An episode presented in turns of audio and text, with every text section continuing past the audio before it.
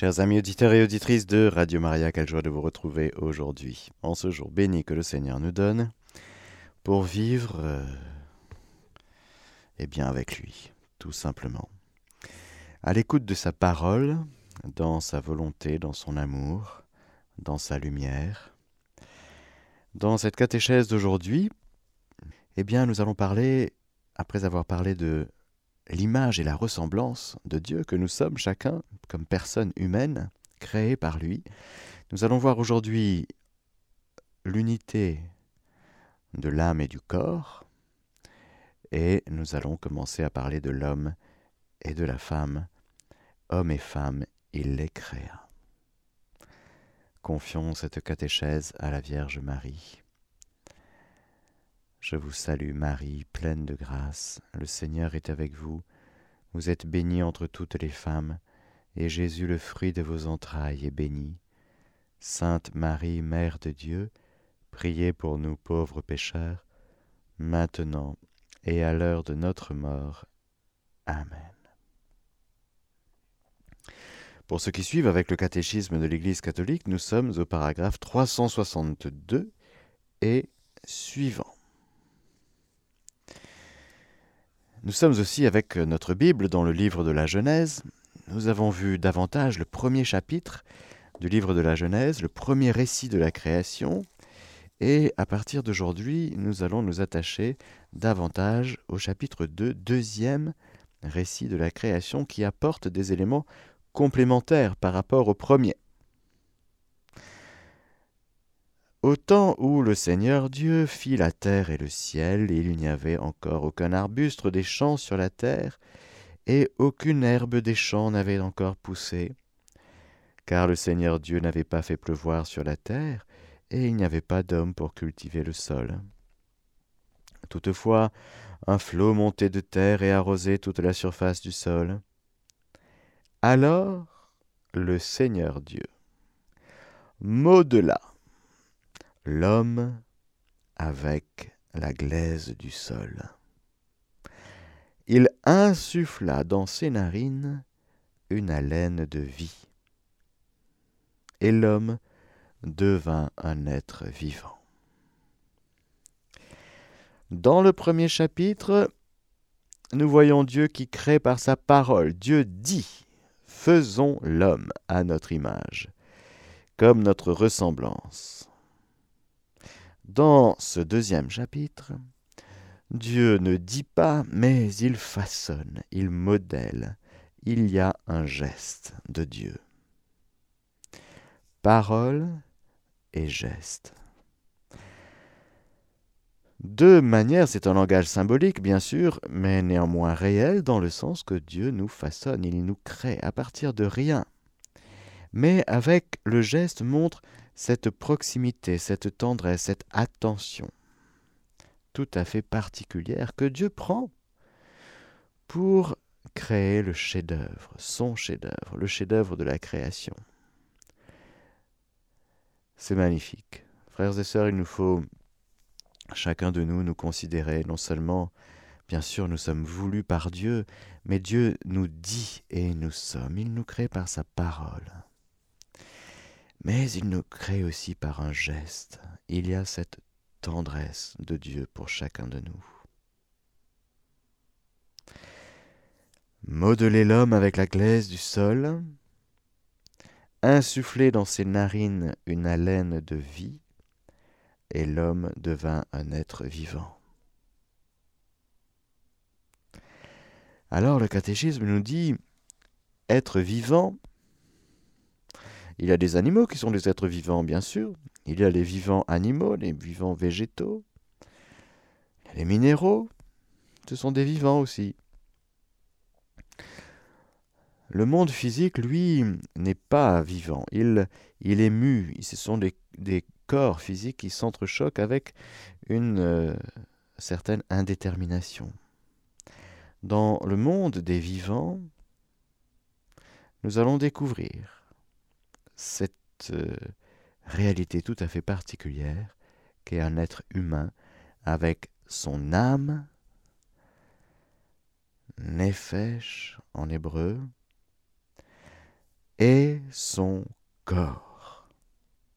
Un corps humain. Nous en avons déjà un petit peu parlé à la fin de la catéchèse précédente. Alors, souvent, je suis au paragraphe 363, le terme âme désigne dans l'Écriture sainte la vie humaine, ou toute la personne humaine. Oh, quelle belle âme, on dira. C'est-à-dire quelle belle personne. Mais il désigne aussi ce qu'il y a de plus intime en l'homme et de plus grande valeur en lui, ce par quoi il est particulièrement image de Dieu. Nous l'avons vu, âme signifie le principe spirituel en l'homme.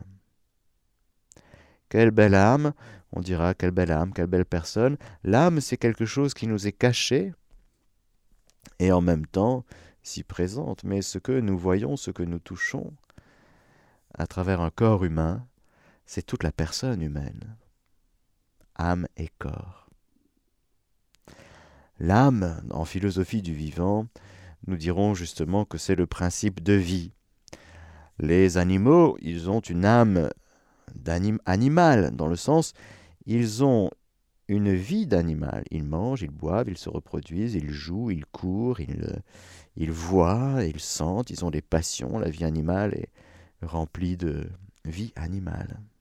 Et lorsque, en philosophie, nous parlons d'âme, nous essayons de dire mais d'où vient cette multitude d'opérations vitales? Manger, boire, respirer courir, jouer, euh, se jeter euh, sur les genoux de son maître quand on est un chien, un chat, etc. D'où vient toutes ces, euh, ces opérations vitales qui sont multiples Il nous faut donc, en philosophie en tout cas, remonter vers et poser un principe unique qui est à la source de toutes ces diversités d'opérations vitales. Alors on utilise le mot âme pour exprimer que nous avons une vie un principe de vie à travers plein d'opérations vitales que nous vivons en même temps.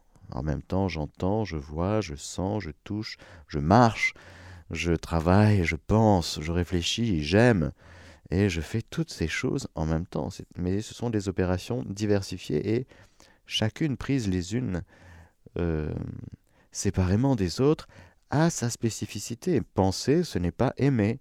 Euh, travailler, ce n'est pas euh, prier. Euh, boire, ce n'est pas manger.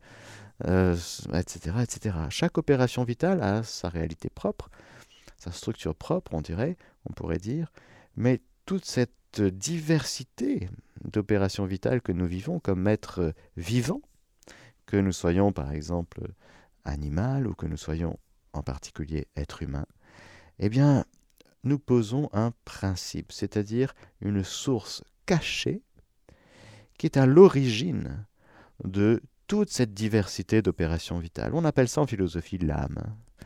Alors on dira qu'il y a une âme, mais avec différents degrés de vie, évidemment. Nous avons en commun avec les animaux ben, de manger, boire, dormir et pour euh, certains, en tout cas la majorité, euh, se reproduire. Voilà. C'est toute la vie de l'instinct, toute la vie qu'on appelle végétative.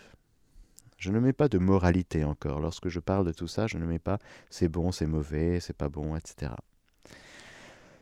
Et puis, bien sûr, il y a toute la vie sensible qu'on appelle euh, avec notre vie avec les sens, c'est-à-dire les cinq sens externes, le toucher, le goût, le goût euh, la vue, la vision, etc., que je vis en union avec mon âme spirituelle lorsque je suis un être humain.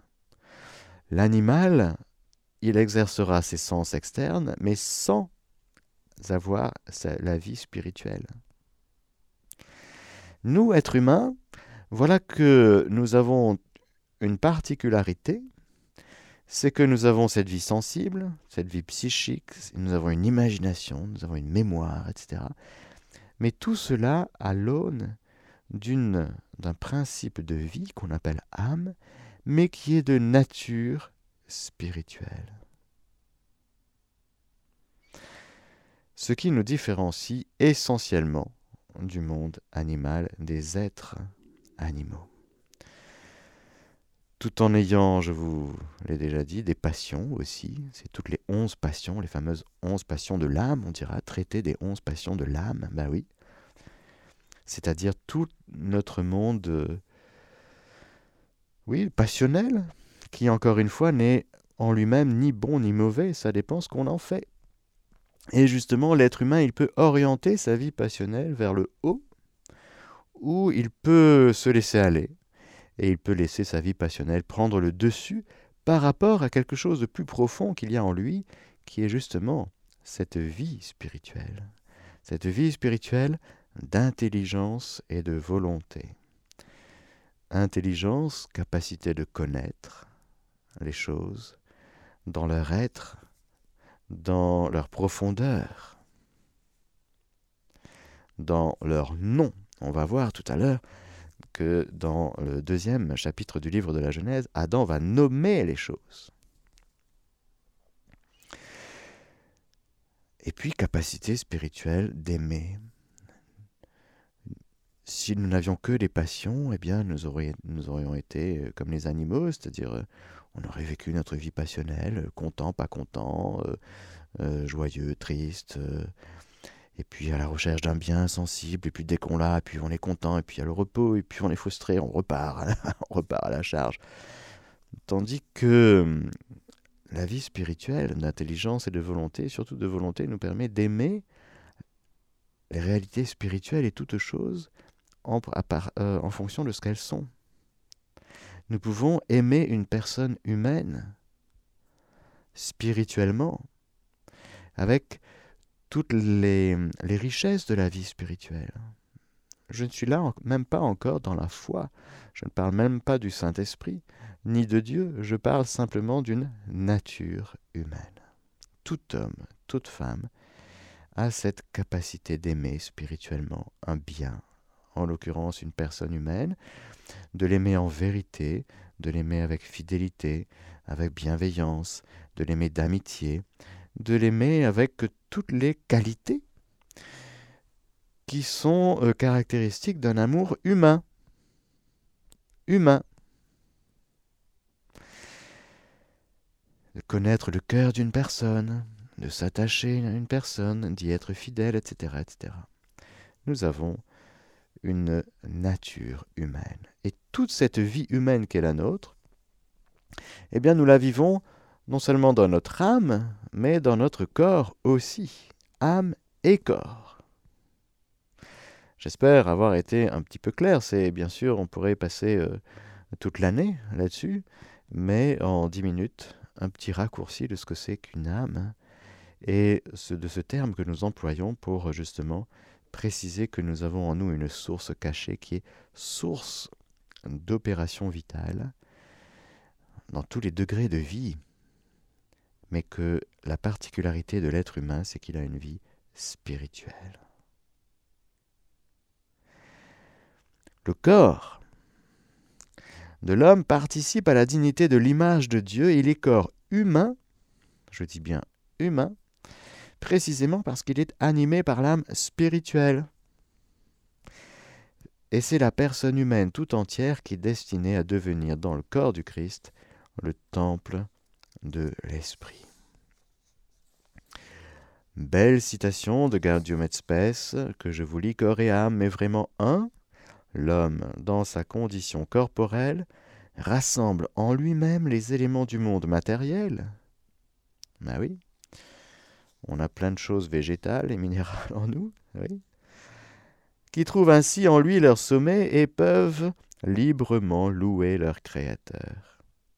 Il est donc interdit à l'homme de, dédaigner, pardon, la vie corporelle, mais au contraire, il doit estimer et respecter son corps qui a été créé par Dieu et qui doit ressusciter au dernier jour. Le corps humain, c'est le corps d'une personne humaine qui n'a jamais existé j'allais dire, euh, soit que avec son âme ou que avec son corps. Dès notre conception, frères et sœurs, nous sommes âme et corps unis dans une unité qu'on appelle substantielle. C'est-à-dire que nous n'avons jamais existé à l'état d'âme séparée, ou de corps séparé. Lorsque nous disons que nous sommes âme et corps, nous ne disons pas qu'il y a une âme et un corps qui un jour se sont rencontrés et puis pouf, ça a fait, ça a fait euh, Pierre, Jacques et Jean. Non, ce n'est pas ça. Lorsque nous parlons de l'unité de l'âme et du corps, nous parlons d'une unité substantielle, c'est-à-dire que notre personne humaine, nous sommes âme et corps. C'est notre corps, c'est mon corps. Mon corps à moi. Il m'est éminemment personnel. Je ne peux pas l'interchanger. C'est pour, pour quoi, si vous voulez, le, la réincarnation est une absurdité. Déjà, d'un point de vue philosophique. Je ne peux pas passer d'un corps du pharaon, de Napoléon, de Jeanne d'Arc. je, je ne peux pas. Je ne peux pas. Pourquoi? Parce que c'est mon corps. Et mon corps, c'est moi c'est ma personne, unie substantiellement avec mon âme. Mon âme, c'est moi. Nous touchons là le caractère unique que chacun est. Chacun est unique, c'est fou. Même les jumeaux, oui. Même les triplés, oui. Nous sommes uniques, chacun. Alors, Poursuivons. C'est ce que nous dit le paragraphe 365. L'unité de l'âme et du corps est si profonde que le don à considérer l'âme comme la forme du corps, c'est un terme philosophique, c'est-à-dire c'est grâce à l'âme spirituelle que le corps, constitué de matière, est un corps humain et vivant. C'est grâce à l'âme spirituelle. C'est-à-dire que c'est notre âme spirituelle on va dire, qui forme du corps, qui va informer, qui va donner au corps sa, sa vie de corps humain, vivant selon ce qu'on vit dans notre âme. L'esprit et la matière dans l'homme ne sont pas deux natures unies, comme je vous disais, mais leur union forme une unique nature. l'Église enseigne que chaque âme spirituelle est immédiatement créée par Dieu. C'est-à-dire qu'elle n'est pas produite par les parents. Les parents sont dans le conditionnement. Ils s'unissent. Ça ne marche pas à chaque fois. Ça peut être compliqué. C'est euh, papa et maman se rencontrent dans des circonstances diverses et variées. Ça reste le conditionnement. La réalité profonde, c'est que notre âme spirituelle est créée directement par Dieu. C'est quelque chose de fulgurant, ça, frères et sœurs. Nous ressemblons plus à Dieu qu'à nos parents. C'est une bonne nouvelle, hein Je répète, nous ressemblons plus à Dieu qu'à nos parents. Alléluia. Hmm. Même si on aime beaucoup nos parents, bien sûr. Hmm. Alors, elle nous apprend, l'Église nous apprend aussi qu'elle est immortelle. Ah, donc nous sommes une âme spirituelle et immortelle. Elle ne périt pas lors de sa séparation du corps dans la mort et s'unira de nouveau au corps lors de la résurrection finale.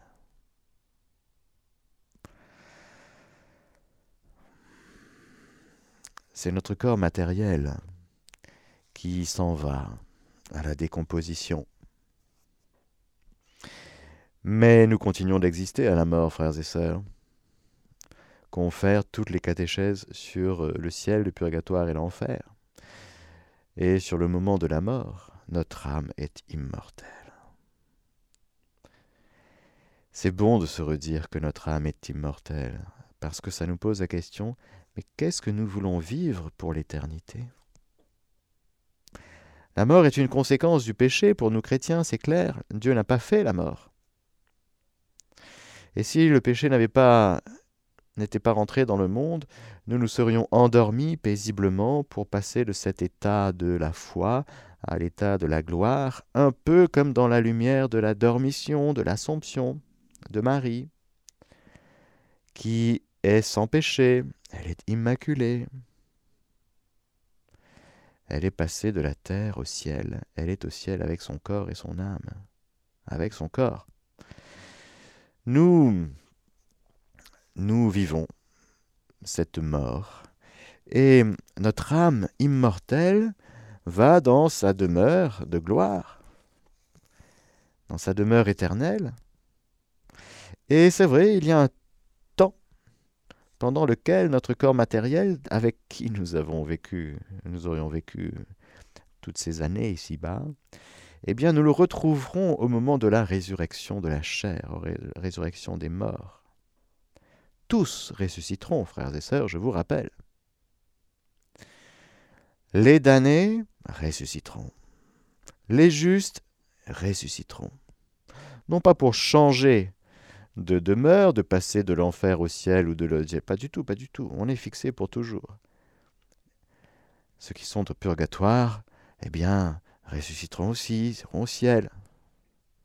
À la fin, il n'y aura plus de purgatoire. L'état du purgatoire est un état intermédiaire. Mais tous ressusciteront.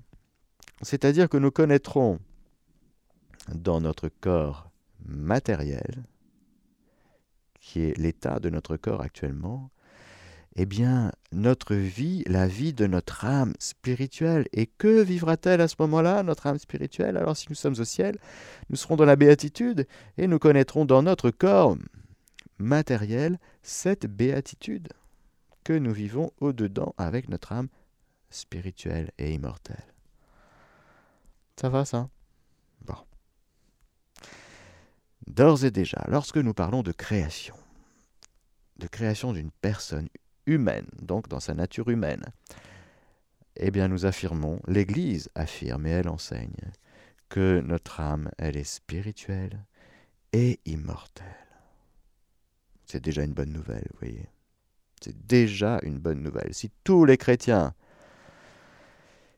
se vivaient comme ça, déjà on aurait moins peur de beaucoup de choses. Parce que la peur la plus profonde, c'est la peur de la mort. Il y a des gens qui sont tétanisés à l'idée de mourir. Qui c'est qui te fait peur à ce point pour la mort? Pourquoi tu as peur de mourir? Hmm. Parfois, il se trouve que l'âme soit distinguée de l'esprit ainsi saint Paul prie pour que notre âme, notre être tout entier, pardon, l'esprit, l'âme et le corps soient gardés sans reproche à l'avènement du Seigneur. L'Église enseigne que cette distinction n'introduit pas une dualité dans l'âme. Esprit signifie que l'homme est ordonné dès sa création à sa fin surnaturelle et que son âme est capable d'être surélevée gratuitement à la communion avec Dieu. Il ne faut pas dire Ah, mais moi je suis plus pour euh, l'âme et le corps, et puis toi tu es plus pour l'esprit, l'âme et le corps. Nous disons la même chose. Mais c'est une question de, précision. L'esprit, c'est la fine pointe de l'âme, si vous voulez. Notre âme étant de nature spirituelle, eh bien, lorsque nous parlons d'esprit, euh, nous sommes euh, davantage en métaphysique que dans d'autres domaines de connaissance mais nous parlons de la même chose, nous parlons de l'être humain. Lorsque nous parlons d'être humain, nous, pouvons parler d'esprit, nous sommes des esprits corporels. Voilà. L'esprit, c'est... Euh, nous ne sommes pas des purs esprits comme les anges, nous sommes des esprits corporels dans notre être, âme et corps. Voilà. Pour faire simple. La tradition spirituelle de l'Église insiste aussi sur le cœur au sens biblique du fond de l'être, où la personne se décide ou non pour Dieu. Le cœur, il faudrait peut-être refaire des catéchèses sur le cœur, mais c'est ce sanctuaire intérieur. Car en effet, notre âme étant spirituelle, nous avons des profondeurs en nous. Des profondeurs plus profondes que nos passions, que la vie passionnelle. Notre vie spirituelle a des profondeurs déjà simplement d'un point de vue humain, mais plus encore, si nous sommes élevés à la vie surnaturelle, nous entrons dans un monde, dans le monde de Dieu, nous participons à la vie divine, Et là, nous franchissons des demeures et nous franchissons des crans de profondeur. Nous devenons amis de Dieu, nous devenons fils de Dieu, et voilà que nous commençons à vivre avec Dieu ici-bas. Et nous remarquons que Dieu ne détruit pas notre nature lorsqu'il vient jusqu'à nous, lorsqu'il vient en nous, par sa grâce, au contraire.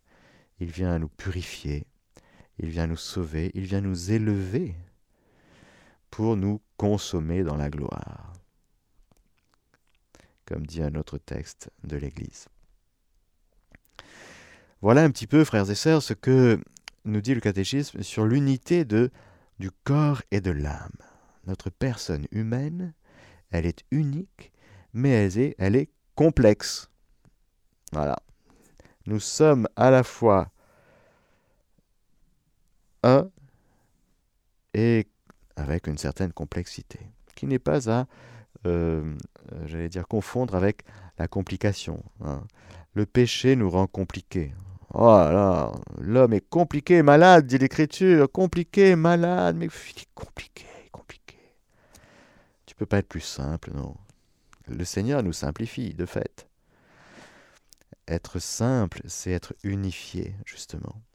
Mais nous sommes euh, complexes. Ce qui est passionnant, frères et sœurs. Et comme prêtre, c'est je vous l'avoue, que je suis ébloui devant euh, la beauté d'une âme. Comme Dieu aussi, et puis comme des personnes qui s'aiment aussi profondément, c'est-à-dire qu'on n'a jamais fini de faire le tour d'une personne humaine. Nous sommes tellement un mystère à nous-mêmes, si vous voulez, qu'on est toujours à découvrir, on est toujours à contempler on ne peut pas nous enfermer dans des petites boîtes, hein, dans des petites cases. Ah, mais toi, t'es comme ça, toi, t'es machin, oui, c'est bon, hein, je te connais, hein, ça fait 50 ans que je te fréquente. Hein non, non, non, non. Si, on connaît des choses quand même, mais ne passons pas à côté de l'être étonnant que nous sommes et que notre frère, notre sœur est. N'enfermons jamais, frères et sœurs, nos frères et sœurs dans ce qu'on a compris d'eux, parce qu'on n'a rien compris. La réalité, c'est qu'on n'a rien compris. La réalité, c'est qu'on se connaît si peu. Heureusement, parce que nous sommes un mystère, dans le sens, nous sommes une créature de Dieu, et lorsque nous venons de Dieu, il y a quelque chose de l'ordre qui est de l'ordre du dévoilement, donc de la révélation. C'est-à-dire que notre être, notre être personnel, corps et âme, fait partie du langage de Dieu pour se dire Dieu se dit à travers sa création. Ah oui, mais c'est bien joli, oui, ok, il se dit à travers le soleil, les étoiles, la lune, toutes ces belles choses qui sont splendides autour de nous, mais oh, à travers nous, vous croyez hein? À travers nous, oui, à travers la création de notre personne humaine. Dieu nous dit quelque chose. Dieu nous dit des je t'aime à travers Pierre, Paul, Jacques, Michel et Géraldine. Hein oui. Et frères et sœurs, nous sommes invités à nous reconsidérer, à nous reconnaître comme une merveille de Dieu, qui, à travers le caractère, l'aspect unique que nous sommes, eh bien, Dieu peut dire quelque chose à mon frère à travers moi. Dieu peut dire un je t'aime à mon frère à travers moi. Ah oui. Le problème, c'est qu'on se vit si peu comme une merveille de Dieu, donc on se dit, ben non, non, je vais pas être révélation de Dieu pour mon frère, je vais, je vais me prendre pour Dieu, je ne suis pas Dieu, ben ça c'est un fait. Ou bien, non, je suis si nul, donc euh, non, non, je préfère, euh, je préfère passer par le Saint-Sacrement, c'est plus facile. Hein. Là au moins, il cause pas beaucoup, hein, c'est assez silencieux, et c'est sûr qu'il n'y aura pas de raté. Mais à travers moi, hmm, c'est risqué, oui, c'est risqué. Et ce qui nous amène, frères et sœurs, à cette création de l'homme et de la femme. Nous poursuivons dans le deuxième chapitre du livre de la Genèse. Le Seigneur Dieu planta un jardin en Éden à l'Orient, et il y mit l'homme qu'il avait modelé. Le Seigneur Dieu fit pousser du sol toute espèce d'arbres séduisants à voir. C'est la vue. est bon à manger, c'est le goût. Et l'arbre de vie au milieu du jardin. Et l'arbre de la connaissance du bien et du mal. Il y a donc l'arbre de vie et l'arbre de la connaissance du bien et du mal. Un fleuve sortait d'Éden. Éden, ça veut dire délice, pour ceux qui participent au quiz biblique. Un fleuve sortait d'Éden pour arroser le jardin, et de là il se divisait pour former quatre bras. Le premier s'appelle le Pichon, il contourne tout le pays de Avila, où il y a l'or. L'or de ce pays est pur, et là se trouve le bdellium et la pierre de cornaline. Le deuxième fleuve s'appelle le Gihon, il contourne tout le pays de Cush. Le troisième fleuve s'appelle le Tigre, il coule à l'Orient d'Assour. Le quatrième fleuve est l'Euphrate. Le Seigneur Dieu prit l'homme et l'établit dans le jardin d'Éden pour le cultiver et le garder. Alors, nous le voyons là, cette vocation de l'homme, de cultiver. C'est un peu comme ce qu'il avait dit au premier chapitre, dominer, tout est à vous, tout est à vous. Cultivez et gardez. Celui qui garde ma parole, mon Père l'aimera, et nous viendrons chez lui, et nous ferons notre demeure, etc. Gardez celui qui écoute ma parole et qui la garde, celui qui garde mon commandement. Gardez quelque chose, c'est le faire fructifier. C'est le mettre en pratique. Et lorsque le Seigneur établit l'homme gardien de la création, c'est pour euh, que, en usant de cette création, ce soit pas juste un jardin qu'on écrase et piétine et qu'on use pour ses propres convoitises. Car la terre, elle est le marchepied de Dieu. C'est-à-dire que la terre, elle est faite pour glorifier Dieu toute la création, elle est faite pour être glorifier Dieu. Mais glorifier Dieu, pour que cette planète Terre glorifie Dieu, il faut que l'homme cultive et garde. C'est-à-dire fasse un usage selon et dans la volonté de Dieu. Il faut que l'homme se garde en Dieu pour cultiver d'une manière ajustée à la volonté de Dieu tout ce qui lui est confié. Nous sommes au verset 16. Le Seigneur Dieu fit à l'homme, c'est l'homme et femme. Hein. Le terme c'est, concerne l'homme et la femme. Ce commandement. Tu peux manger de tous les arbres du jardin, mais de l'arbre de la connaissance du bien et du mal, tu ne mangeras pas, car le jour où tu en mangeras, tu deviendras passible de mort. Nous reviendrons ultérieurement sur cet interdit, sur ce commandement, sur cette épreuve. Nous y reviendrons. Au verset 18, le Seigneur dit, le Seigneur Dieu dit, Il n'est pas bon que l'homme soit seul. Il faut que je lui fasse une aide qui lui soit assortie. Le Seigneur Dieu modela encore du sol toutes les bêtes sauvages et tous les oiseaux du ciel, et les amena à l'homme pour voir comment celui-ci les appellerait. Chacun devait porter le nom que l'homme lui aurait donné. L'homme donna des noms à tous les bestiaux, aux oiseaux du ciel et à toutes les bêtes sauvages, mais pour un homme, il ne trouva pas l'aide qui lui fut assortie.